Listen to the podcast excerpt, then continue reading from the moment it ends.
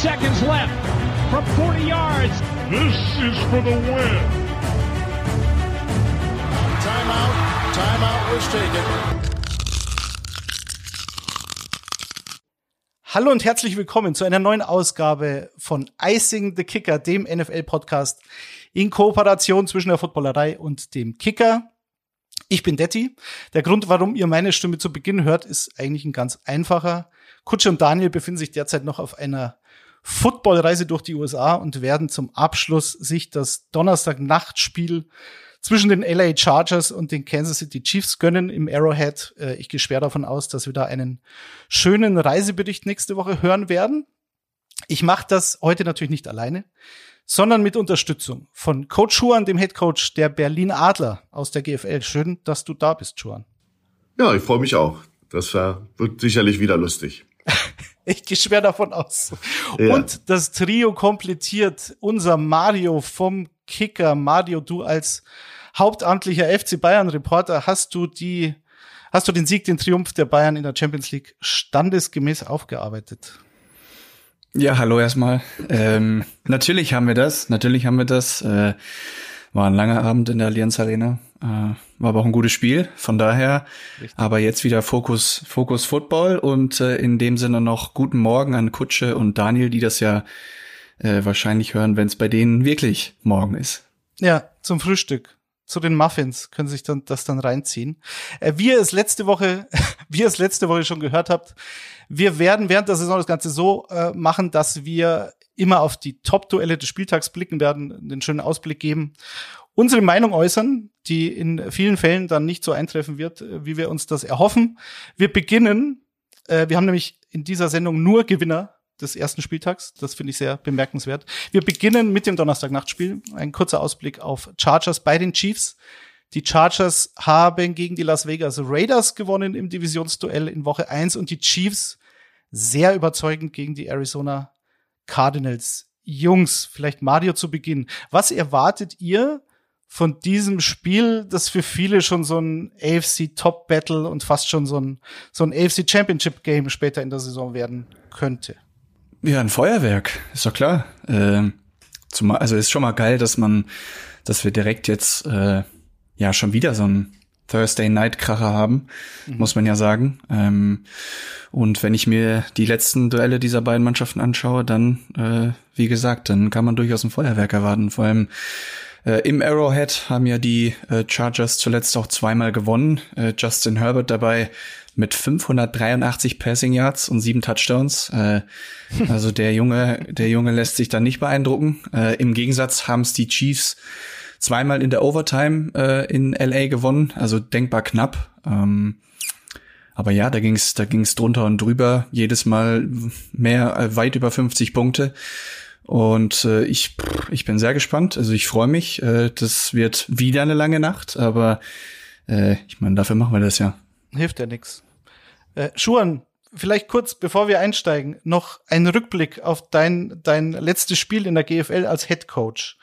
Äh, du bist mit dem Berlin Adler nach Schwäbisch Hall gefahren. Das müssen wir noch kurz äh, ansprechen. Du bist dahin gefahren mit dem Bus. Und dann gab es einen kleinen Hiccup. Und äh, um es mal nett zu formulieren, weil es gut ausgegangen ist, was ist denn passiert? Genau, also ich muss dazu sagen, dass es für dieses Jahr mein letztes Spiel in der GFL war. Das hörte sich so abschließend an. Das ist, ist natürlich, das ist natürlich nicht so. Ihr da draußen braucht keine Angst haben. Der alte Mann läuft immer noch die Sideline runter. Und ähm, ich war aber nicht im Bus drinne. Das muss ich dazu sagen. Ich bin mit dem Auto hinterhergefahren, war ein bisschen Stück Stück hinter. Ähm, was passiert ist, ist Folgendes, dass wir ähm, so eine Baustelle ähm, passiert haben ich bin, wie gesagt, Stück dahinter. Zum Glück war das eine Baustelle und dann ähm, wurde mir erzählt, also wie gesagt, ich war selbst nicht dabei, ähm, dass der Busfahrer dann einen Herzinfarkt bekommen hat und nach eben der, ja, der Bus plötzlich ausscherte während der Fahrt und ähm, das Coach Lee Rowland, unser Offense-Koordinator und jetzt Held, aufsprang, das als einziger realisiert hatte dass da was nicht stimmt und hat dann sozusagen das Lenkrad stabilisiert, gerade gemacht und hat dann sozusagen die Bremse gezogen, äh, um den Bus zum Stehen zu bringen. Ähm, wichtig, also und ich, ich habe das so ein bisschen von hinten gesehen, weil ich mit dem Auto da hinterher war und wunderte mich, dass der so quer steht. auf der auf der Strecke. Das war zweispurig, war war eben auch runter vom Tempo und war relativ voll. Also das war ein glücklicher Umstand, weil wenn ich mir vorstelle, dass das eine drei vierspurige Autobahn ist und du weit über 100 fährst, das glaube ich hätte dann vom Zeit, zeitlichen nicht ge geklappt, den Bus noch anzuhalten, weil der der war ja auf dem Weg quer rüber auf die Leitplanke. Und ähm, das war eben ein glücklicher Umstand äh, sehr dramatisch, sehr äh, aufreibend für alle Beteiligten, hat dann auch unsere Ankunft im Hotel verzögert bis in die tiefe Nacht hinein und ähm, war natürlich ähm, alles sehr, sehr, ja, sehr, sehr schrecklich. Aber gut ist, dass dem Busfahrer anscheinend jetzt besser geht. Ich glaube, ich hoffe, das ist so die letzte Info, die ich hatte. Und dass dann, ähm, ja, die Polizei musste dann die Jungs über die Autobahn zur Raststätte führen per Fuß. Also das war auch grotesk, aber zum Glück war überhaupt eine Raststätte in der Nähe, äh, wo man hinlaufen konnte. Und ähm, ich glaube, irgendein Polizist oder irgendjemand hat dann den Bus sozusagen dahin gefahren und da musste dann auf den Ersatzfahrer gewartet werden bis tief in die Nacht. Aber dann haben wir gespielt am nächsten Tag und die Jungs haben super gespielt, haben gefightet. Wir haben ähm, lange, lange ähm, mit, mit auch geführt bis zur Halbzeit. Und dann ähm, hatten wir aber eben Schlüsselspieler, die wir verloren hatten bei uns. Das ist der Max Zimmermann, unser Running Back, der ähm, Andreas Betzer. Das sind so die, die Schlüsselleute gewesen in dem Spiel und ähm, hatten schon auch Leute nicht dabei, die auch Schlüsselspieler sind. Und dann war eben irgendwann die Luft raus in der zweiten Hälfte. Aber die Busfahrt ist da keine Entschuldigung. Aber das war für alle natürlich schon. Also ich habe sowas noch nicht erlebt in, in so lange, äh, in 30 mhm. Jahren Football. Also danke an den Schutzengel äh, der ein Berlin-Adler-Fan ist, weil ich meine, das ist ja immer dieses Glück im Unglück und ich glaube, klassischer als in dem Fall kann man es wahrscheinlich nicht formulieren. Und ähm, Glückwunsch zur Saison bei der bei den Berlin Adlern, weil ihr seid als Aufsteiger in die Playoffs gekommen, habt dem äh, dem dem großen Favoriten aus Schwäbisch Hall einen guten Fight geliefert, mehr als das und das nach so einer Nacht. Also Glückwunsch von unserer Seite an dich, an die Saison und äh, wir freuen uns auf das nächste Jahr, denn zurückgetreten bist du doch nicht. Kommen wir zurück nach diesem Exkurs, denn das musste ich noch kurz ansprechen. Kommen wir zur, zur NFL, zu den Chargers, zu den Chiefs. Mario hat's gesagt, es könnte natürlich ein Shootout werden. Siehst du das ähnlich oder hast du immer den Ansatz, wobei die letzten Spiele ja nicht so liefen, aber hast du den Ansatz, die Divisionsrivalen kennen sich so gut äh, und der Coaching-Staff ist jetzt auch der gleiche wie im letzten Jahr. Könnte es auch das Gegenteil werden, weil man sich eben so gut kennt? Naja, du hast auch ähm, Keenan Allen wohl raus ähm, mhm. für, für dieses Spiel mit einem Hamstring, äh, also hinterer Oberschenkel, gezerrt. Ähm, ja, CJ Jackson hat eine Knöchelverletzung. Also ich habe mir einfach die Chiefs angeguckt im ersten Spiel und das war erschreckend gut, was die da gemacht haben. Ja, das ist also der der Patrick Mahomes, die die ähm, die klicken auf allen aus aus allen Zylindern. Also das ist ist, äh, wenn du dir das angeschaut hast, das Spiel Arizona gegen Kansas City, dann waren das zwei Teams, die nicht mal in der Nähe waren vom, vom äh, Level im Angriff. Das war ein, ein Team, was klickte, was innovativ gespielt hat, wie, die, wie immer Kansas City ja spielt, an, unter Andy, Andy Reid. Die haben Trickspielzüge gemacht, die haben Dinge haben geklappt, wo du eigentlich glaubst, sowas entwickelst du über die Saison mit, mit viel Spielzeit ähm, die, das war eine Freude anzusehen. Mahomes, der komplett gegen alle Quarterback-Techniken verstößt, im Sprung, mit einer Pirouette noch einen Ball anbringt. Das sind ja Bälle teilweise, die sind ja entgegen aller Lehrbücher, wie er die wirft. Und das war, ist mir so aufgefallen, dass die, dass das so leicht von der Hand ging. Äh, Chargers, natürlich, äh, Justin Herbert ist ja genauso eine Maschine. Ja, der ist natürlich jemand, der, der da aber ein bisschen anders ist vom Ansatz her. Äh, und ich hoffe, dass sie, dass es, äh, ja, sie haben ja auch eine starke Raiders-Mannschaft, äh, wo man gesagt auch vorher, das ist eine, eine, eine guter Test haben sie ja, haben sie ja geschlagen und auf Abstand gehalten. Also das kann Clash werden, ob das High Scoring ist, ohne Keenan Allen. Äh, das ist, es muss man sehen, aber auf jeden Fall wird's unheimlich schwer für die Abwehr rein. Das, das, das ist, was mich interessiert. Wie die, wie reagiert das Defensive Backfield von den Chargers? Aber ich, wie willst du die, also das war echt beeindruckend für mich, wie die Chiefs gespielt haben im Angriff. Auch so die, die ganzen Tricksachen. Ja, und ähm, was man dazu sagen muss, im Gegensatz zu Arizona kann, können sich die Chargers wahrscheinlich auf ihre Front 4 verlassen.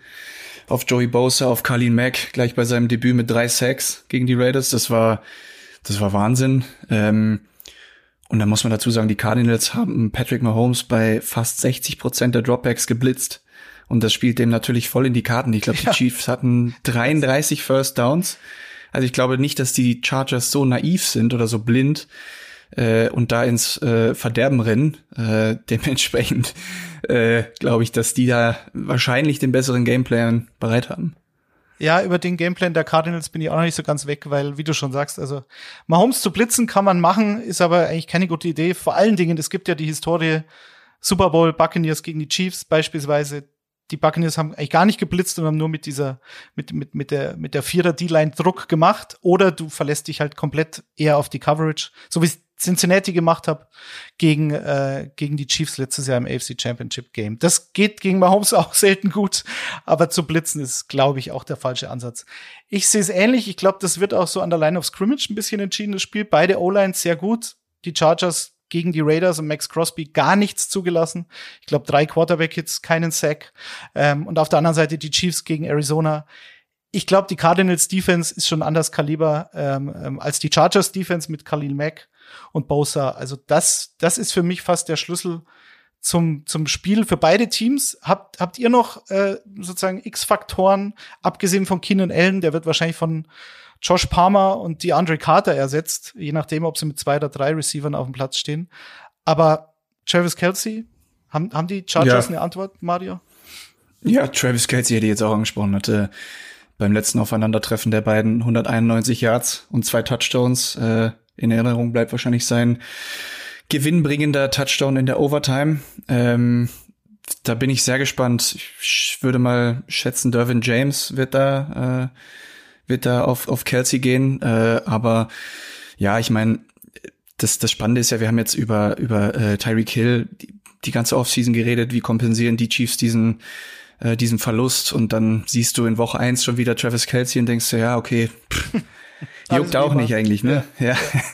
ja, also das ist schon beeindruckend. Dazu kam natürlich dann noch Juju Smith-Schuster mit einem guten Einstand. Ja. Ähm, also Travis Kelsey stoppen, ja, gut, kannst du versuchen. Äh, viel Erfolg. trotzdem. Ja, ja, aber ich, ich fand zum Beispiel auch, dass ähm, was man nicht außer Acht lassen sollte, ist das Laufspiel der, der Chiefs mit äh, dem neuen, der neuen Nummer 10, Pache Pacheco, mhm. glaube ich, heißt der, und mhm. äh, mit, mit Williams und mit, mit ähm, äh, Edward Hilaire, der gut gespielt hat. Das waren, das waren gute, gute Aktionen, nicht unbedingt immer Läufe, auch, auch, auch Kurzpassspiel draus und sich anbieten, Trickplays. Äh, das haben sie schön auseinandergenommen, wie sie die Man-Coverage äh, auseinandernehmen durch, durch ein Wettrennen. Wir, ich renne zur anderen Seite der Formation und, und du kommst nicht hinterher, weil du als mein gegen, direkter Gegenspieler durch den ganzen Verkehr rennen musst, der dir entgegenkommt. Mhm. Das war so mal jetzt einfach erklärt. Das ist so, so genial, wie die spielen. Ihr merkt, ich bin total begeistert nach der ersten Woche. Aber es ist eben nur die erste Woche. Aber es, das sieht schon sehr kompakt aus. Und ähm, ja, also neben Kelsey da, da, da sind eben ein Haufen Waffen und ähm, die Chargers, wie gesagt, nochmal auf die Pressure zu kommen, Justin Herbert ist auch extrem gut gegen Pressure. Ja, also über, ich glaube, über 70 Prozent Completion Rate. Also, also der ist ganz weit oben als jemand, der auch nicht sich in die Hose macht, wenn jemand Druck, Druck ausübt. Also die Chiefs müssen sich da auch Gedanken machen. Wie kriegen wir den Justin Herbert, der ja ein fantastisches Kurzpassspiel aufziehen kann, der ja, der ja ein Modellathlet ist und ja auch einer, einer der Top, Top drei Leute. Hm? Ein Faktor noch, den wir nicht außer Acht lassen dürfen. Äh, Kicker Harrison Butker fällt aus, ne? Äh, das hat in Woche eins äh, Safety Justin Reed ganz gut kompensiert. Ja. Ähm, jetzt haben sie äh, Matt Amendola ins Practice äh, Squad geholt. Ich denke mal, dass das dann der Ersatz werden wird. Aber ja, auch sowas ist natürlich nie zu unterschätzen. Ne? Butker äh, in der Regel sehr zuverlässig. Also wenn Amendola spielt, der glaube ich nicht verwandt ist mit dem Patriot, äh, mit dem ehemaligen, also schaut euch den mal an. Das ist ein Kühlschrank. Also ich weiß nicht, ob er ein guter Kicker ist, aber es ist ein absolutes Monster. Äh, okay. Gut, um, um diese Preview abzuschließen, weil wie gesagt, der, diejenigen, die den Podcast Freitag, Samstag oder Sonntag hören, die denken sich, was quatschen die da? Das lief doch völlig anders. Klarer Chiefs-Sieg oder äh, Defensivschlacht. Was sagt ihr denn, euer Ergebnistipp? Vorab. Schuhan, fang du an. Ah, Dankeschön. also ich würde sagen, das wird ein 38, 34 für hey, die Chiefs. Hey, hey, wow. Bam. Wow. Daddy? Ich sag äh, 30 zu 27. Ich gebe ihn halt auch den Arrowhead-Faktor da noch mit drauf, aber es könnte wirklich ein, ein richtig gutes Spiel werden. Und dafür muss aber Mike Williams aus, aus seinem Doghouse, wo er da sich selbst reingesetzt hat in der ersten Woche, muss er rauskrabbeln, weil sonst, sonst wird's eng für die Chargers. Ja, ich, ich nehme auch den Chiefs-Faktor, aber für die Chargers. Äh, ah, so wie ja. zuletzt. Ja, irgendwer muss ja hier gegen den Strom schwimmen, ne? Ja, ähm, dann gehe ich mit einem 31 zu 24 für die Chargers. Gut, wunderbar. Ihr, ihr werdet es äh, erfahren, ihr werdet es sehen. Donnerstag Chiefs auf 24 Punkte halten. Die Chargers sind ja wohl gemerkt auch, das muss ich ja noch erwähnen, das ist ja mein Super Bowl-Tipp, ne? Also. Ja, Achso, dann musst du ja ran. Dann, dann musst du ja, ja ran. Eben, eben. Ja. Völlig konsequent. Bin ich bei dir, Mario. Nächstes Spiel. Die Miami Dolphins gewinnen relativ klar, ungefährdet, würde ich sagen, gegen die New England Patriots war so ein Sieg, der so im Nachhinein, glaube ich, so ein bisschen unterging, weil jeder drüber gesprochen hat, welche Probleme die Patriots haben werden könnten in dieser Saison. Aber die Dolphins fand ich überzeugend mit ihrem neuen Headcoach Mike McDaniel. Das hat gut funktioniert. Das hat sogar überraschend gut durch die Luft funktioniert. Mit Tour, Tango Vailoa und die beiden Runningbacks Chase Edmonds und Raheem Mostert 2,4 Yards pro Lauf gehabt. Also das war nicht der Faktor. Jetzt ist nach Woche eins immer schwierig war die Patriots Defense äh, gegen den Lauf jetzt so stark? War der Gameplan einfach so angelegt äh, in Miami? Wir werden es erfahren, vielleicht gegen die Ravens. Die Ravens haben gegen die New York Jets nicht überraschend auch relativ deutlich gewonnen. Was erwartet ihr von dem Spiel? Fangen wir mal mit den Dolphins an, Mario. Bist du da guter Hoffnung, dass das jetzt so weitergehen könnte mit, mit Tour und der Offense unter Mike McDaniel? Ich bin noch ein bisschen skeptisch. Äh, ich fand, das war jetzt nicht so der Gradmesser in Woche eins. Ähm, du hast das Laufspiel angesprochen. Du hast natürlich immer noch diese vielen Fragezeichen in der O-Line. Das ist sehr mhm. wackelig. Ähm, und ja, ich kann mir nicht vorstellen, dass das Laufspiel gegen die gegen die äh, Front der der der Ravens ein großer Faktor wird. Im Gegensatz dazu hast du natürlich jetzt mit äh, Tyreek Hill und Jalen Waddle so unfassbar viel Speed äh, im Passing Game dass das, ja, das kann das natürlich schön kompensieren, das, das Laufspiel. Und das haben wir auch in Woche eins schon gesehen. Ähm, Tyreek Hill ein guter Faktor gewesen. Ich glaube, knapp über 90 Yards gehabt. Ich habe es jetzt nicht ganz parat. Ähm, Im Gegensatz dazu äh, äh, Jalen Waddle gar nicht mal so auffällig, aber dafür natürlich der eine Touchdown-Catch bei äh, Vierter und Sieben, was hm. natürlich schon mal gleich ein bisschen äh, für Aufruhr gesorgt hat. Der, der neue Head Coach, der Rookie Head Coach bei Vierter und Sieben, ich glaube, an der 45 Yard Line ungefähr so. Das war schon relativ mutig, hat sich ausgezahlt. Ähm, und du startest mit einem Sieg. Das gibt natürlich Selbstvertrauen. Ähm, und dementsprechend, ja, also guter Dinge kann man durchaus sein in, in Miami, äh, aber ein bisschen skeptisch bleibe ich trotzdem. Ich glaube, das kommt auch daher, dass diese Ravens Defense einfach historisch stark ist. Das ist äh, ähnlich wie bei den Steelers Schuhen. Das sind Teams, die dir vermutlich auch schon seit Jahrzehnten gefallen. Aber äh, bei den Ravens muss man halt jetzt sehen. Also wie gesagt, der Gameplan der Dolphins erste Woche war sehr passlastig. Die Ravens Passing Defense hat äh, das Problem, dass sie immer noch Marcus Peters ähm, ähm auf Marcus Peters verzichten muss und jetzt auch Kyle und Fuller. Kyle Fuller den, den, oh yeah. den Nickel äh, verloren hat, äh, Kreuzbandriss. So, das heißt, die sind da relativ dünn. Was erwartest du, Schuan, als, aus schematischer Sicht, wie würdest du die Offense der Dolphins gegen die Ravens angehen? Na gut, die Dolphins haben, haben, ähm, haben ich glaube, sieben Pressures hat Tour bekommen, drei Sacks musste ein, einstecken in Woche eins. Das sind natürlich Sachen, die sich noch ähm, steigern können gegen eine Baltimore Ravens Defense, die bekannt dafür ist, dass die aus allen Rohren schießen, dass die aus verschiedenen komplizierten Winkeln kommen. Wenn du die Baltimore Defense äh, analysierst, die sind auch, wir sagen immer, wie früher in der Uni, Mut zur Lücke. Also die sind ein Team, was eben auch teilweise nicht unbedingt immer Sound ist in ihren, in ihren Adjustments oder, oder Aufstellungen. Die machen eben auch mal eine Lücke frei, aber kommen dann mit einem überladenen Blitz von der anderen Seite. Und das funktioniert mehr, als du glaubst. Ja, das ist also ganz interessant. Da gehen sie sehr nach, nach Down and Distance und Situational. Äh, und dann haben sie auch den Mut, mal ja, mal auch irgendwas freizulassen, was, was ja eigentlich gegen alle Regeln der Defense äh, äh widerspricht, weil du natürlich immer Sound sein willst. Das wird ein ganz, ganz schweres Ding für Tua und die, und die Dolphins, die ich auch fand, dass die ganz gut gespielt haben. Ähm, New England, ob das jetzt ein Gradmesser war, ist die Frage. Wir wissen ja alle um die Problematik da. Von daher muss man nach Woche eins da vorsichtig sein. Sie sind alle sehr, sehr happy. Uh, Waddle, Jalen Waddle hat natürlich abgeliefert, genauso wie Tour, der auch sehr, sehr heavy äh, äh, ähm, ähm, ja, anvi anvisiert wurde von Tour. Ähm, ich bin noch nicht ganz so auf dem Tour Bandwagon. Ich, ich habe da so ein paar Bälle gesehen, die mir nicht gefallen haben, ein paar Dinge, die mir nicht gefallen haben. Ähm, und äh, wie, wie Mario sagte, die O-Line, da, das wird ein, ganz, wird ein anderes Kaliber jetzt. Obwohl New England gute Defense spielen kann, aber ich glaube, dass die äh, Ravens ein anderes Kaliber sind. Äh, ja, mit Peters und Fuller nicht dabei ist schwierig, aber sie haben Humphreys, äh, Stevens hat gut gespielt, Brandon Stevens als Cornerback. Da sind ein paar Leute noch da. Ja, muss man abwarten. Es ist echt eine schwere Prediction, eine schwere, schwere Vorhersage bei diesem Spiel weil sie ja beide eigentlich, ähm, die Ravens sind nach meinem Empfinden nicht wirklich gechallenged worden in Woche eins gegen die Jets. Ähm, die Defense war okay der Jets, aber ansonsten war da nicht viel mit Flacco. Und die Dolphins haben ja Glück gehabt, dass sie auch eine schwache New England-Mannschaft erwischt haben in der Woche eins. Aber beide konnten ihr Laufspiel nicht so etablieren, wie ich es mir vorstellen würde. Miami und Baltimore in ihren Spielen war, war das Laufspiel nicht wirklich ein Faktor. Und das ist bedenklich, das muss man sehen.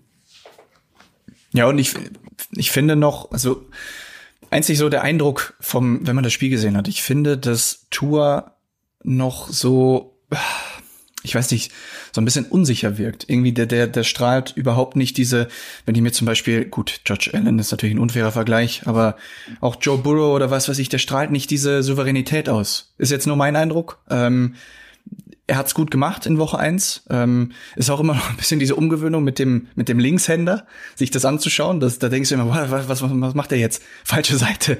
ähm, aber das ist einfach nur so ganz, ja, einfach nur so vom Eindruck her. Ich finde, dass da, der strahlt noch nicht diese Souveränität aus. Aber er mag mich Lügen strafen gegen du die hast, Der spielte, der ist Starting Quarterback in der NFL und der, der ist schon ein richtig guter Spieler. Äh, ich weiß aber, was du meinst. Das kann aber auch daran liegen, dass er von seiner Heritage, wo er herkommt, das ist ja sozusagen ähm, jemand aus von den Islands, und die sind, äh, wenn du dir Markus Mariotta anguckst, wenn der, wenn der Interviews gibt, das ist eine ganz andere Kultur, wie die aufwachsen. Und das, die, die sind, nach meinem Empfinden und meiner Erfahrung, sind die sehr zurückhaltend. Die sind nicht flashy die machen ihr Ding und das ist so ein bisschen so auch eine kulturelle Sache. Damit kann der Amerikaner aber, der ja, wo ja hm. alles flashy ist und äh, ja, Hotpants und Action, da passen diese, da passen die nicht rein von ihrer Art und dann kann das so rüberkommen, als wenn der, als wenn der nicht ein guter Leader ist. Da muss man vorsichtig sein, weil ich glaube, wir sind nicht im, im Locker Room. Wir wissen nicht, ähm, wie das, äh, das Zwischenmenschliche ist. Aber ich habe denselben Eindruck wie du und habe dann drüber nachgedacht und das nicht jeder muss ja so sein wie ein Barrow oder wie ein, das ist ja nun der ja, All-American All-American Boy, ja. Das ist eben jemand, der ist nicht aus aus dieser Kultur. Ähm, bezüglich des Gameplans für beide Teams sind für mich noch zwei Dinge entscheidend. Auf der einen Seite Chase Edmonds könnte für mich so ein X-Faktor sein gerade wenn man Woche eins, die man ja nicht überbewerten soll, aber wenn man das betrachtet, der einzige Weg für die Jets oder sie haben, glaube ich, 59 Pass-Attempts gehabt mit Joe Flacco. Und sehr, sehr viele davon gingen auf die Running Backs, also auf Michael Carter und Brees Hall. Der eine hatte sieben, der andere sechs Catches dann im Endeffekt. Ich, das könnte eine Schwachstelle sein in dieser Ravens Defense, dass du halt die kurzen Pässe, die Screens auf die Running Backs ähm, oft einsetzt, gerade auch vor dem Hintergrund, und da kommen wir halt dann zum zweiten Faktor, beide O-Lines sind angeschlagen. Also wenn ihr aus, aus Tours Sicht, Taron Armstead und Austin Jackson, also Left and Right Tackle, beide questionable und Mike McDaniel hat gesagt, er, er weiß nicht hundertprozentig, ähm, ob die beiden spielen können. Das könnte ouch sein und dann wäre es natürlich ein sinnvoller Weg, zumindest auf dem Papier, über kurze, äh, kurze Würfe auf die Running Backs schnellen Release, um diesen, diesen Pass Rush der Ravens gar nicht zuzulassen, äh, so zu operieren. Und auf der anderen Seite, Baltimore, äh, Ronnie Stanley ist sowieso out, der Left Tackle. Und sein Backup, ähm, äh, Cha Huan James, hat sich jetzt die Achillessehne gerissen. Also auch hier die Blindside von Lamar Jackson äh, ist vielleicht ein Fragezeichen. Und das wiederum spielt den Pass Rush der Dolphins in die Karten. Generell vielleicht noch die Dolphins Defense ist, ist völlig okay, oder? Das war sie letztes Jahr schon. Schuhan, das, die Secondary war sowieso gut und, und ich glaube, sie haben auch einen guten Pass Rush. Ja, da, da, da haben sie nichts verloren. Also die hat mir gut gefallen. Die haben Plays gemacht, auch die unmöglichen und sind äh, da rumgeflogen. Ich glaube, defense-mäßig braucht man sich in Miami keine Sorgen machen. Die, äh, die haben gut funktioniert. Jetzt muss man nur dreimal auf, auf den Tisch klopfen und hoffen, dass alle gesund bleiben. Aber na, das ist nicht das Problem. Ich glaube, da, das ist die Findung in der Offense des Quarterbacks, des äh, neuen Head Coaches, dass da das alles funktioniert. Defense war solide. Gut, dann, also ich erwarte ein, ein sehr spannendes Spiel, auch ein wegweisendes Spiel, also auch in der Betrachtung beispielsweise vor allen Dingen der Miami Dolphins. Wo geht die Reise hin? Und wenn sie auswärts gegen die Ravens gewinnen würden, dann glaube ich, muss man sie auf jeden Fall in der AFC äh, auf, auf dem Zettel haben. Wie sieht denn euer Ergebnistipp aus? Mario, jetzt musst du mal. Verdammt. Das ist natürlich mutig, in Woche zwei von Wegweisen zu sprechen, aber okay. Ja, ja, ja, ja. Ähm, doch, doch. Du willst ein Ergebnis? Äh, ich gehe mit einem 20 zu 13 für Baltimore. Okay. Okay. Ich habe tatsächlich die Dolphins vorne mit 18 zu 17. Ich glaube, der Ui. Weg wird gewiesen. Und dann bin ich schon ah, drauf ja. auf dem Bandwagon. Schuhan, was sagst du?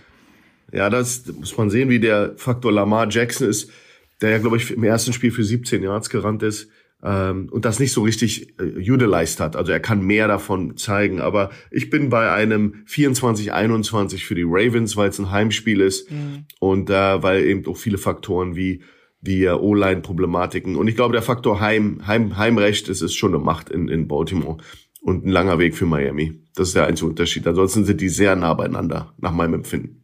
Okay. Faktor Heimrecht spielt den New Orleans Saints in die Karten in unserem nächsten Spiel zwei Gewinnerteams. Die Buccaneers haben gegen die Cowboys gewonnen.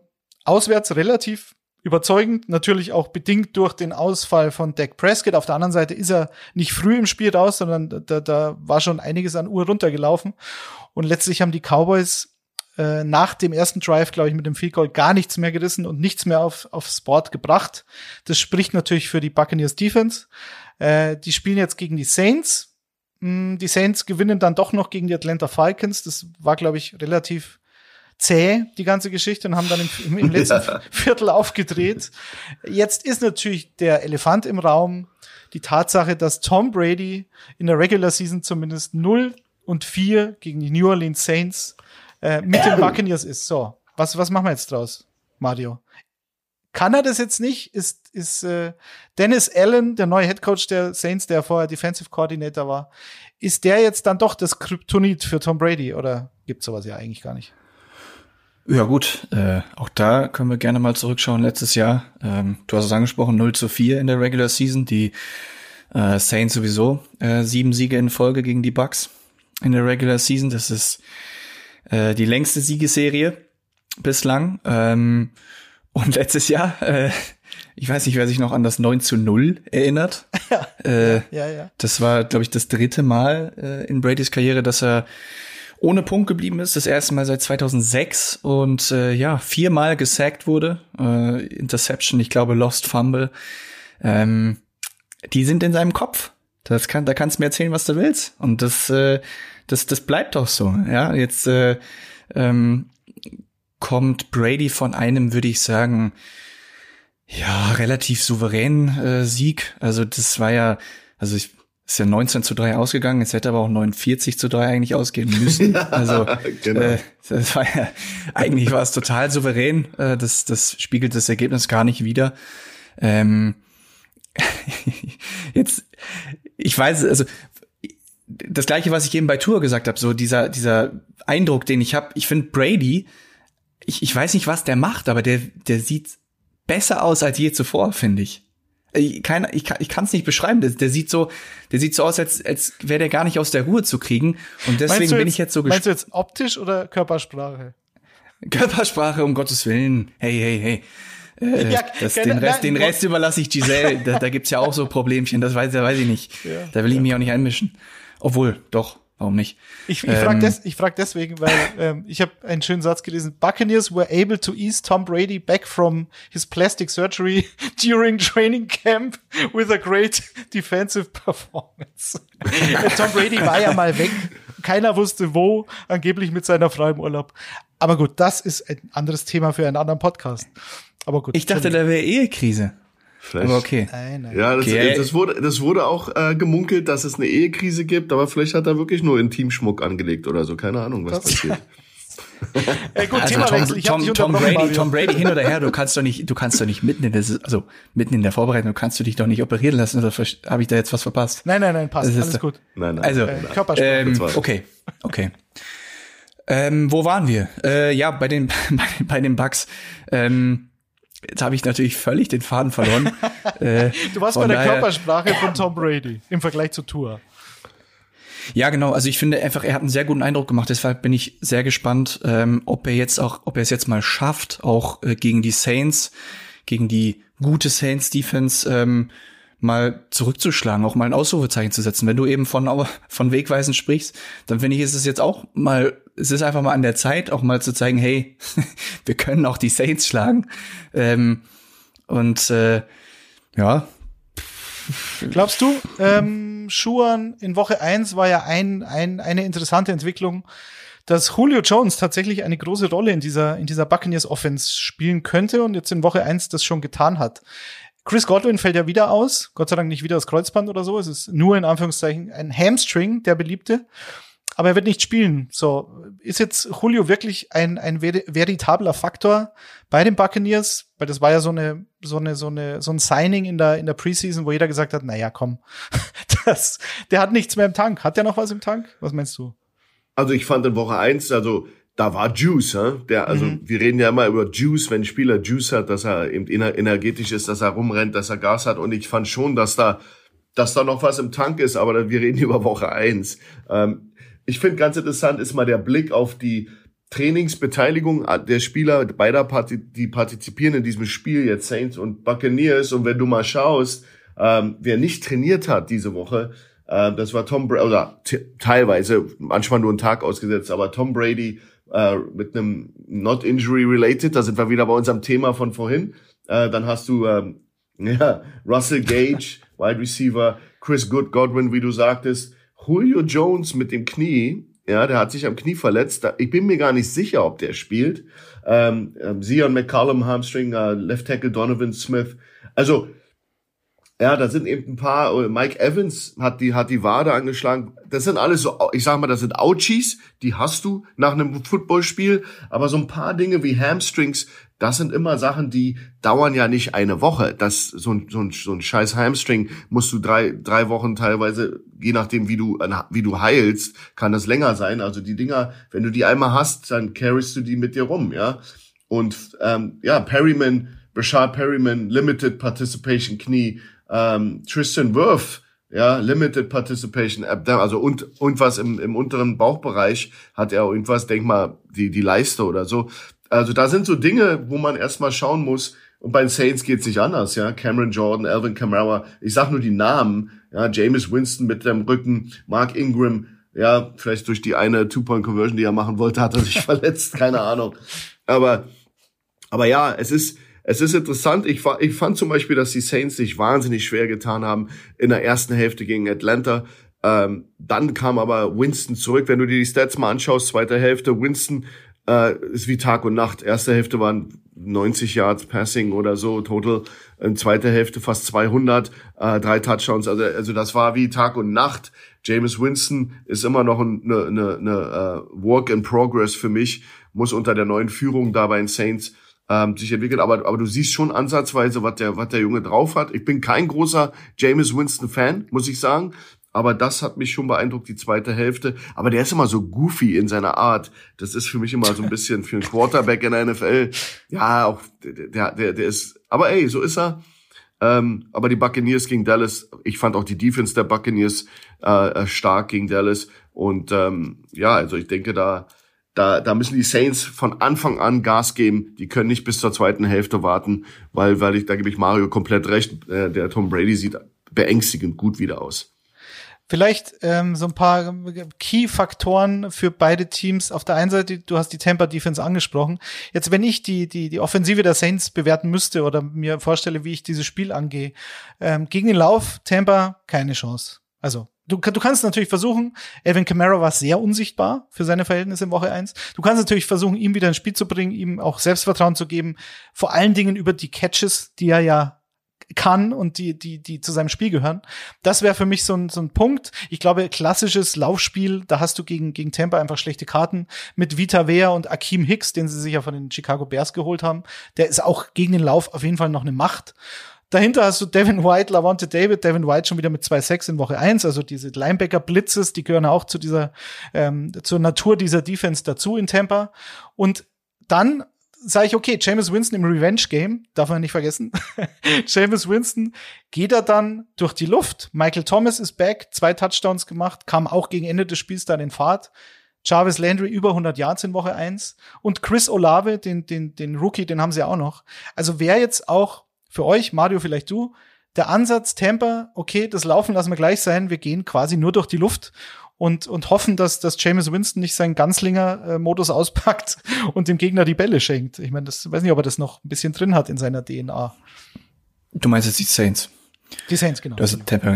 Ähm, ja, äh, ja, musst du ja. Du hast es ja angesprochen. Das, das Problem ist, äh, auch wie von dir angesprochen, wenn ich daran denke, wie Devin White da durch die Mitte angejumpt kommt und äh, wenn ich dann James Winston sehe, der ja jetzt notorisch auch eher ein Unsicherheitsfaktor ist, äh, da wird mir eher auch Angst und Bange. Äh, die Saints haben gegen die Falcons vier Sacks zugelassen, die Bucks selbst äh, gegen die Cowboys vier Sacks kreiert, äh, acht, äh, acht Quarterback-Hits.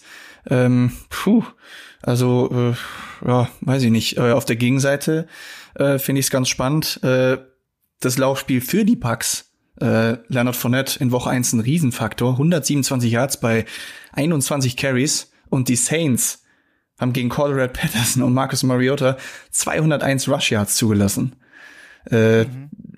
Also auf dem Papier, finde ich, spricht tatsächlich dieses Mal noch mehr für die Bucks als, als, als zuletzt. Äh, sehe ich auch so, ja. Also dieser, diese, diese Tatsache, dass Cordero Patterson von allen Running Backs in der NFL 120 Yards auf dem Boden erläuft und dazu noch Marcus Mariota. Ich meine, den Faktor haben wir bei Brady natürlich nicht, aber dass der auch noch 72 Rushing Yards hatte. Äh, da wird mir Angst und Bange aus Sicht der Saints Defense, dass sie einfach überlaufen werden und dass letztlich auch das gar nicht so schlimm ins Gewicht fällt, dass Chris Godwin ausfällt. Wäre das auch dein Ansatz, Schuhen, aus Sicht? Ein, einmal, einmal noch kurz reingrätschen. Äh, ja. Schuhan hatte ja eben den Injury äh, Report angesprochen. Donovan Smith, der Left Tackle der Bucks, äh, der wird wahrscheinlich ausfallen. Mhm. Und äh, sein Ersatz Josh Wells hat auch gegen äh, hat gegen gegen die äh, Cowboys direkt einen Sack zugelassen. Ne? Also da ist vielleicht so ein kleiner Hoffnungsschimmer für für New Orleans. Ja, die Cowboys hatten auch auch einen guten Pass Rush. Also das war lag ja nicht so sehr an der Cowboy Defense nach meinem Empfinden. Das lag ja so ein bisschen mehr auf, auf der anderen Seite des Balls. Aber ich, ich sehe das genauso. Das ist natürlich ein, ein kompaktes Team. Du hast natürlich die unheimlichen schnellen Linebacker da in der Mitte der, der, der Buccaneers, die sind ja outstanding Linebacker. Da kann man ja, als wenn man mal eine Gruppe rausheben will bei der Defense der Buccaneers, die, äh, die drei Jungs da in der Mitte, das ist schon, äh, ist schon beeindruckend. Und ähm, ja, du, du wirst da Probleme haben, ein Laufspiel zu etablieren, besonders wenn du den Injury Report siehst und äh, Camara eben da auch, auch jetzt äh, limitiert trainiert hat nur ähm, Laufspiel, Angriffsspiel der, der Buccaneers, dass das Hand und Fuß hat, war mir klar, wenn du Brady im, im Kader hast, dann, dann ist das, ist das Laufspiel auch ein Faktor, weil davon lebt er, dass das Laufspiel etabliert wird. Weil wenn das jetzt, wenn er wie eine, eine Ente da hinten sitzt und sich abschießen lässt, das, das ist ja nun, der erinnert mich so ein bisschen der der Tom Brady jetzt mit 45 Jahren eben auch an. Kennt ihr die äh, die ähm, äh, der Zauberer von Oz, die die, äh, äh, die, die, die, die Vogelscheuche, der ist eben sehr starksig in seinen Bewegungen. Ja? Das ist jetzt nicht, nicht äh, abwertend gemeint, aber er, die Bewegungsabläufe sehen sehr, sehr stark sich aus. Also ausweichen wird er niemandem. Und das, das äh, bedarf dann guten Laufspiel und Fournette hat ja hat er 40 Kilo abgenommen und sieht ja richtig gut aus. Also ich bin ja be begeistert. Wir hatten ja das Thema, dass er ein bisschen völlig zum Camp ja, kam. Ja. Ja, Fällt mir nicht mehr auf. Der Junge ist besser denn je. Das war alles, das sehr, war alles taktisch. Sehr physisch. Das ja, ja, genau. Sehr physisch. Und ähm, ich sehe da die diese diese Serie, ich sehe die Serie brechen. Ich glaube nicht, dass die Buccaneers es ist zwar hart zu den Saints zu gehen, aber ich sehe die Serie brechen. Die Buccaneers sind zu stark und die Saints haben haben eben da schon schon so ein bisschen Issues. Ähm, obwohl Michael Thomas zurück, der auch da wahnsinnig Gas gegeben hat. Ähm, ich will gar nichts Falsches sagen, weil da, da waren auch viele Dinge, die mir gut gefallen haben, besonders in der zweiten Hälfte bei den, bei den Saints. Ich glaube, da bin ich jetzt ein bisschen vorsichtiger. also, wenn wir zusammenfassen, dann könnte das so aussehen, dass äh, die Buccaneers versuchen, die Saints in Grund und Boden zu laufen und die Saints versuchen werden, zwangsläufig viel durch die Luft zu gehen, Evan Kamara wieder zu featuren, aber eben auch hauptsächlich durch kurze Pässe, um halt auch diese Probleme in der eigenen O-Line ein bisschen zu kaschieren. Euer Ergebnistipp ähm, für dieses Spiel. Äh, vielleicht fange ich an. Ich sag Buccaneers gewinnen 24 zu 21 bei den Saints. Ähm, und es wird ein Lenny Fournette Game. Davon gehe ich fast aus. Schon wieder. Ähm, das ist ein guter Tipp. Das ist ein guter Tipp. Ähm, Danke. Ich gehe mit einem 28 zu 14 für Tampa. Hey ja. Okay. Mm. Disrespect, Mann, für die Saints. ich glaube auch, dass das ein, das wird ein, ich glaube, dass das gibt unerwartet viele kleine Fehler, besonders auf Seiten der Saints, die ihnen so ein bisschen die, den Rhythmus rauben. James kriegt so ein bisschen Panikmode, wenn sie anfangen, die Pitbulls loszulassen auf ihm. Ich denke, das wird ein 21-17 für die Buccaneers. Aber ich glaube, ganz spät entscheidet sich das in dem Spiel. Gut. Saints übrigens äh, letzte Woche 99 Penalty Yards zugelassen, wo du von mm. kleinen Fehlern sprichst. Mhm. Genau. Da sind, da sind sie. Genau. Das wird sie, das wird das Spiel verkrüppeln von ihnen. Das wird wie, wie, weil sie brauchten eben auch letzte Woche äh, eine Halbzeit, um überhaupt ins Spiel zu kommen. Und das, und das kriegst du von den Buccaneers nicht. Aber Schuhan, äh, gerade was so, so Penalty-Probleme angeht, ich meine, das wird ja dann der Fokus in dieser Trainingswoche sein. Und ich, ähm, ich stelle mir mal vor, okay, wenn es so einen klaren Faktor gibt und du 100 Penalty Yards hast ähm, und es jedem klar ist, ähm, don't hurt yourself, dann dürfte das ja wohl ein, ein klarer Fokus, vor allem gegen so einen Gegner sein, sich das ja. Leben nicht auch noch selbst schwer zu machen. Detti, ich spreche da, ich spreche da aus Erfahrung. Also dir kann bewusst sein, dass du die meisten Penalties hast. Wir haben übrigens als Berlin Adler mit Abstand die, die, die meisten Penalties in der Saison bekommen. Yay. Und du kannst es adressieren im Training und es passiert nichts. Das, die machen weiter so. das ist leider. Ja. Also erwarte da nicht so viel Adjustments. Okay. Ja, weil das Alles klar. Dann nehmen wir es hin und wünschen den Saints trotzdem das Beste. Wir kommen zu unserem letzten Knaller Mario, jetzt geht's ab. Die Minnesota Vikings gewinnen deutlich souverän schon fast gegen die Green Bay Packers, die viele Probleme hatten in Woche 1. Würde ich nicht überbewerten, aber zu den Packers kommen wir diese Woche nicht, sondern fragen uns, sind die Vikings for real tatsächlich? Sie spielen bei den Philadelphia Eagles. Eklig, Monday Night in Philly, das will keiner. Ähm, ich weiß nicht, wie wird's Wetter? Du hast es bestimmt auf deiner App, Mario, als Eagles-Fan. Aber das wird auf jeden Fall ein interessantes Spiel. Die Eagles haben es dann doch noch recht spannend gemacht letzte Woche, gewinnen aber gegen die Detroit Lions mit 38 zu 35. Äh, was sagst du denn zu deinen Eagles? Haben sie das gehalten, was sich jeder von ihnen versprochen hatte nach einer spektakulären Offseason? Mit vielen Naja, naja, also ja.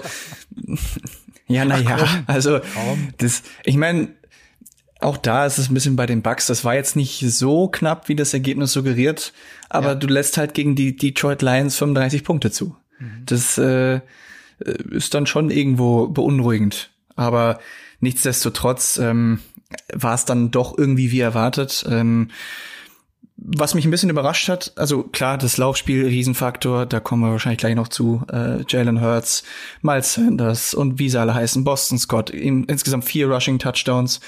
Äh, was habe ich mir aufgeschrieben? Das waren wieder 216 Rushing Yards, also äh, noch mal weit über dem Durchschnitt der letzten Saison, wo sie ja schon das laufstärkste Team der Liga waren. Mhm. Ähm, und dann hast du AJ Brown gehabt, der natürlich mal ein sehr, sehr solides Debüt hatte mit 155 Yards, glaube ich, bei, bei äh, 10 Catches. Äh, das war ein Ausrufezeichen. Und Devontae Smith, der gefeierte Rookie, zero Targets. Unsichtbar. Und äh, jetzt, jetzt bin ich sehr gespannt, ähm, ob sich jetzt alles auf, auf AJ Brown fokussiert und dadurch Devontae Smith im Gegensatz in dieser Woche mal wieder vielleicht ein, Profi ein bisschen profitieren kann. Ähm, Jalen Hurts hatte am Anfang durchaus Probleme im Passspiel. Da ging alles über den Boden. Dann kam, glaube ich, nachdem sie 7-0 zurücklagen erstmal, ähm, hat er einen extrem guten Drive gehabt, äh, hat gezeigt, was er auch kann als, als Passer. Und ähm, ja, wie gesagt, du gewinnst halt gegen die Lions. Du gewinnst, startest mit 1 zu 0, alles gut. Das musstest du auch gewinnen. Jetzt kommt äh, das äh, von Detti äh, äh, viel zitierte wegweisende Spiel, würde ich sagen. Ne? ja, eben. Natürlich ist es nie zu früh, um Wege zu weisen. Schuan, äh, äh, Mario hat schon angesprochen, also die, die Eagles Offense hat ja letztes Jahr, ich glaube, ab Woche 8 so einen kompletten Turnaround gemacht. Die waren zu Beginn relativ passlastig, was überraschend war, weil Jalen Hurts, ich meine, da sind sich wahrscheinlich alle einig, nicht der, NF der NFLs bester Passer ist und auch wahrscheinlich nie sein wird. Dann haben sie es komplett umgestellt, sind quasi nur noch gelaufen, inklusive Quarterback nur noch gelaufen oder viel gelaufen, hatten 160 Yards im Schnitt durch äh, auf dem Boden ähm, und haben eigentlich da weitergemacht, wo sie aufgehört haben. Wie Mario sagt, über 200 Rushing Yards. Hertz hatte 17 Rushes für einen Quarterback. Für 90 Yards ein Touchdown. Und Miles Sanders, der ja auch so ein bisschen irgendwie unsichtbar war und immer ein bisschen angeschlagen in der Preseason, 13 Rushes für 96 Yards und ein Touchdown. Also, dass die Eagles genügend Running Backs haben, ist bekannt. Ich glaube, alle haben auch einen Touchdown gemacht. Und dass äh, Jalen Hurts gefährlich ist am Boden, ist auch bekannt. Was machen denn die Vikings jetzt gegen so eine Offense? Ähm, die Vikings, die gegen die Packers tatsächlich trotz des klaren Spiels, des klaren Siegs, äh, 6,6 Yards pro Lauf zugelassen haben gegen Aaron Jones, AJ Dillon wie, wie verhindert man das, wenn ich vorher, vielleicht allgemein gesprochen, wenn ich vorher weiß, dieser Gegner läuft uns über den Haufen, wenn wir nicht aufpassen und dann, dann können wir das Spiel nicht gewinnen. Was macht man da? Und du hast noch AJ Brown in der Hinterhand, das heißt, ich kann nicht alles, ich kann die Boxen nicht komplett mhm. zustellen. Geht auch nicht. Ja, und unter Smith, mean, nur weil er nicht getarget ja. wurde, heißt ja. nicht, dass er nicht, dass er nicht eingesetzt wird oder, oder ähm, eine größere Rolle spielt im Gameplan. Ganz schwierig, weil du musst die, da wir reden immer über die Box, also innerhalb der Tackles, dass man diese Box voll macht mit Abwehrspielern, dass du immer eine numerische Über Überlegenheit hast, dass du den, den Lauf, besonders in der NFL, kannst du dir nicht leisten, ein Head-for-Head zu haben. Also, dass du nur, nur dieselbe, die haben fünf Blocker, wir haben fünf Abwehrspieler in der Box, der Rest covert die Receiver. Das kannst du in der NFL gar nicht machen, weil die einfach zu gut sind in, in der Offensive Line und in den, in den Schemes, die sie machen. Das wird ganz schwer. Du musst äh, extra Leute gegen den Lauf sozusagen abstellen und dann wird das äh, irgendwo diese Eins gegen Eins Situation geben und dann wird Jalen Hurts, dann muss man sehen, ob Jalen Hurts wie äh, Kirk Cousins diese Dinger findet, weil Cousins ist der Meister darin. Der ist richtig gut bei den Vikings, wenn wir über die andere Seite reden. Jalen Hurts hat mir aber gut gefallen, Woche eins. Ich glaube, der ist einen Schritt weitergekommen. Ähm, dass das Laufspiel ein Teil seines, also das eigene Laufen, dass das ein Teil seines Spiels ist, ist erstmal wissen wir alle, ist aber auch extrem wichtig, dass er das macht, weil das ist eine, eine, eine extra Ebene, die, die sich eröffnet. Und dann hast du die Problematik, nämlich der, die, dass du jetzt nicht nur die Running Backs hast, auf die du achten musst, sondern dass du jetzt auch auf auf ihn achten musst, der ja ein begnadeter Läufer ist. Das heißt, das wird dann eben eher an dem, am Perimeter, also außerhalb der Box wird das ein Faktor sein, weil diese Design Quarterback Runs sind sehr, sehr selten ge genau durch die Mitte. Und das ist ein Problem dann, dann musst du eben probieren mit deinen Safeties, die in Coverage sind, da den, den Schaden zu minimieren.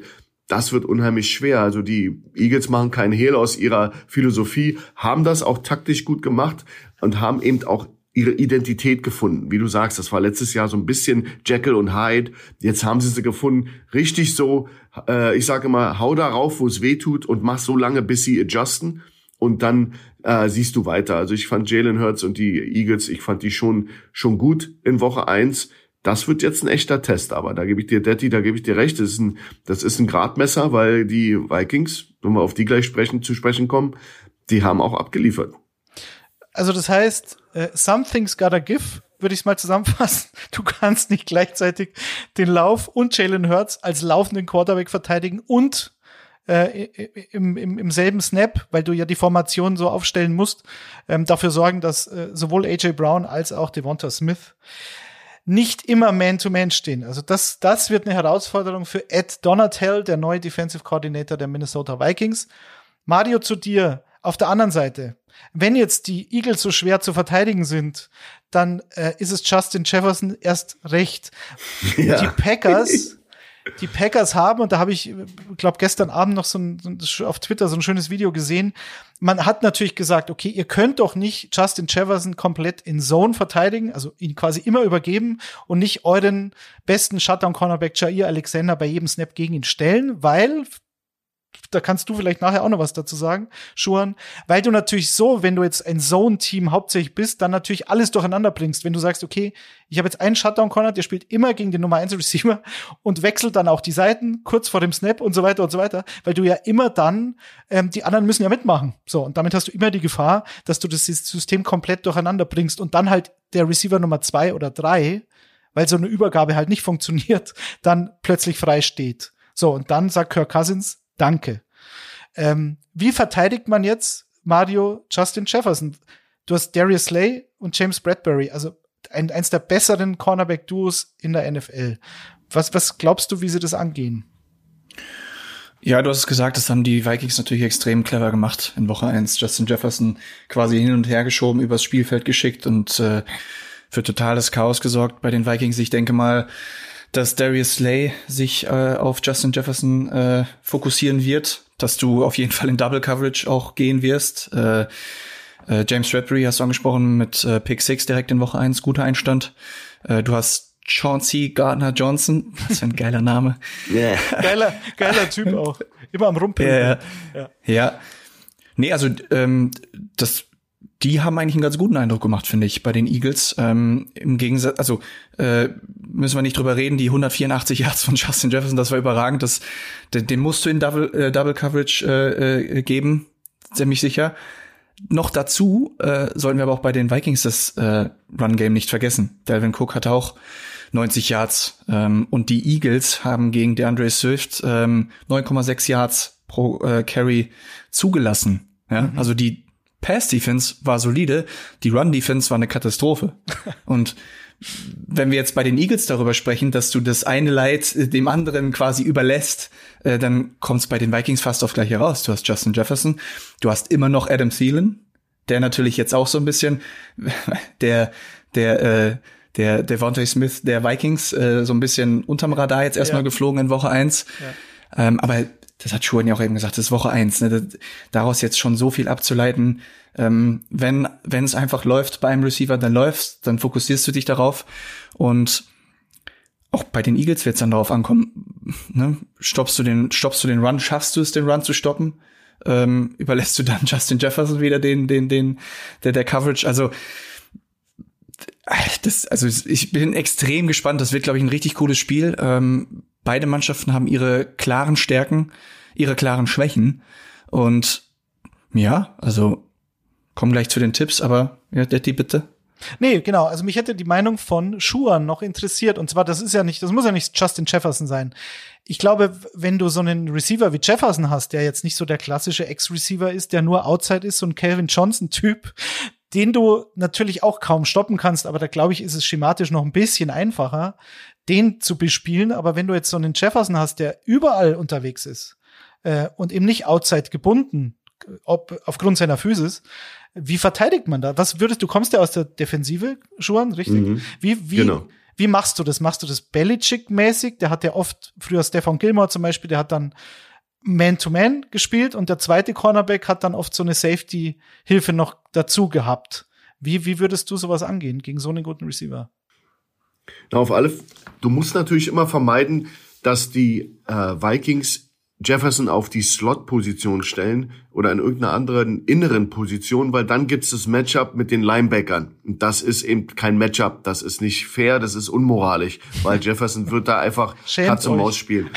Die Antwort der Defenses sind dann eben mit Nickel Corners zu arbeiten, mit äh, Leuten, die also mit Nickel, Nickel, also dem fünften DB reinzubringen, einen fünften Passabwehrspieler, teilweise sechs Passabwehrspieler, um sowas zu kontern. Das zwingt dich ein bisschen in diese, wie du sagtest, Man-to-Man-Coverage, also diese klassische Zone, wird dann schwer umzusetzen sein. Kannst du aber, wenn dein Nickel, also der fünfte und sechste äh, äh, Abwehrspieler, Passabwehrspieler, wenn die der schnell die schnelleren Jungs, wenn die auch sozusagen die Arbeit eines Linebackers verstehen, dann kannst du schon einen Man-to-Man-Look geben, dann aber in Zone gehen. Das machen manche Teams, die, die du, du denkst durch das Personal, dass sie jetzt Man gehen, aber dann spielen sie ist ein bisschen Arbeit, dann spielen sie trotzdem Zone drüber. Aber grundsätzlich zwingt, zwingt es dich mit einem äh, Wide Receiver, der, also ein Star Wide Receiver, der viel travelt, zwingt es dich in Man Coverage, zwingt es dich in Nickel oder Dime Personal, sprich Fünfter und Sechster DB, damit du deine Cornerbacks nicht tauschen musst mit einem Linebacker, wenn die zum Beispiel sich innen hinstellen.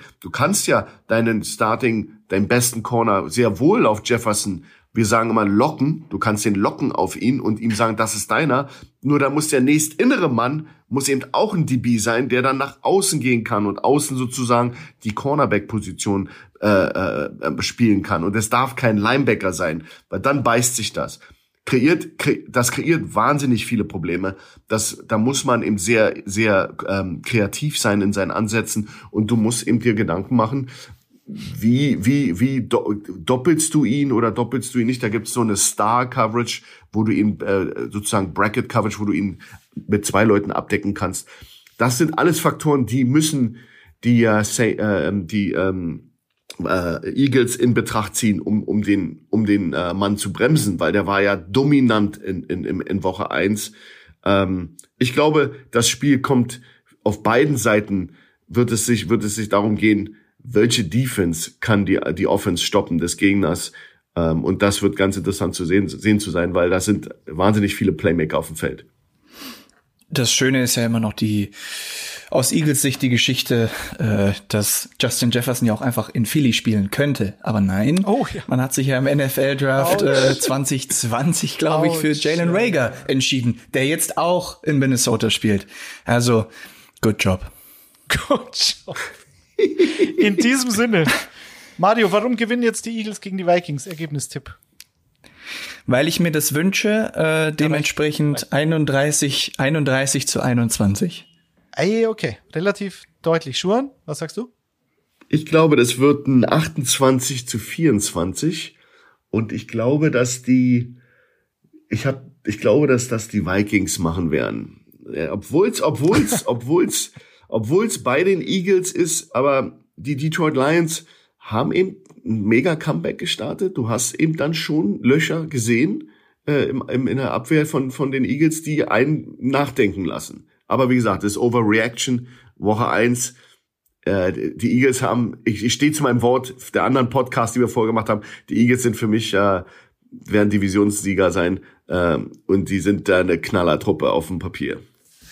Ja, dann gehe ich auch mit der Knallertruppe. Ich sag Monday Night, das wird so laufen wie beim äh, NFC Championship Game vor ein paar Jahren. Oh yeah.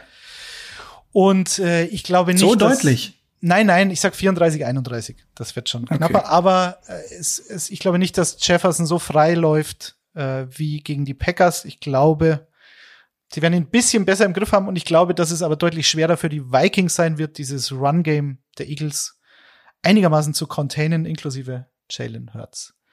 Gut, Mario, ich wünsche dir dann viel Glück für Montagnacht.